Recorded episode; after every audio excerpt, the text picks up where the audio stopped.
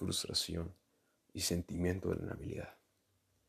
Con estas dos pequeñas frases podemos dar inicio al primer episodio de este segmento al que yo mismo llamaré la página de las quejas, lo cual no es una página, sino es el primer podcast.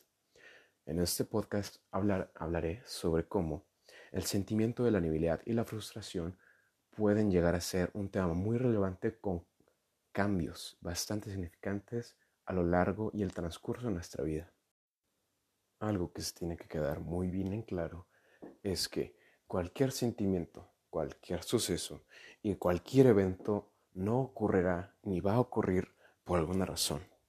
Nada tendrá sentido o puede que tú mismo le encuentres algo de sentido, ya sea a cualquier situación personal, a lo que tú quieras crear como realidad y a lo que tú percibas como existencia me gustaría dedicarle unas palabras a este sentimiento existente, el cual no es bueno ni malo, porque no existe lo bueno ni malo en los sentimientos, solo existe lo positivo y lo negativo. Algo muy inteligente que un día una persona muy sabia tuvo la fortuna de poder compartir conmigo son las palabras que a mí personalmente pudieron significar mucho para mí, las cuales eran se vale sentir lo que sea, pero no expresar lo que sea. A lo cual yo no lo había entendido, yo no lo entendí bien, porque creo que me hacía mi vista gorda para no entenderla. Lo que me quería decir esa persona es que es totalmente bien sentir lo que sea, mas no expresar tus sentimientos en la forma en la que tú decías me refiero a, esa forma siendo, siendo, siendo la capacidad de cómo pueden afectar los sentimientos de las personas al, al saber qué es lo que sucede dentro de ti.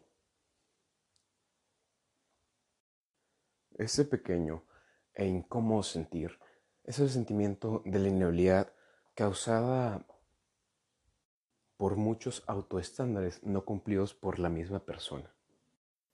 E igualmente, la frustración no se quedará atrás, pues debido a esto, a esta frustración, a este sentimiento tan negativo que causa que no logremos que cumplamos muchísimas de nuestros trabajos, muchísimos de nuestras metas, causado por nuestra propia negatividad interna, causa demasiados problemas si es que nosotros mismos no podemos controlar pues el cómo expresar nuestro sentir, lo cual seguirá siendo algo muy importante hasta el día en el que dejemos de respirar.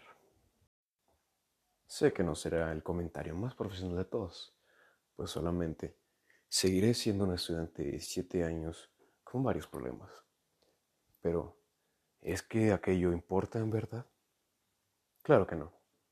Y con muchísimo gusto, yo, Samuel Romero, me despido de este podcast y espero que tengan muy buen día, que reflexionen un poco y que abracen a quien tengan que abrazar.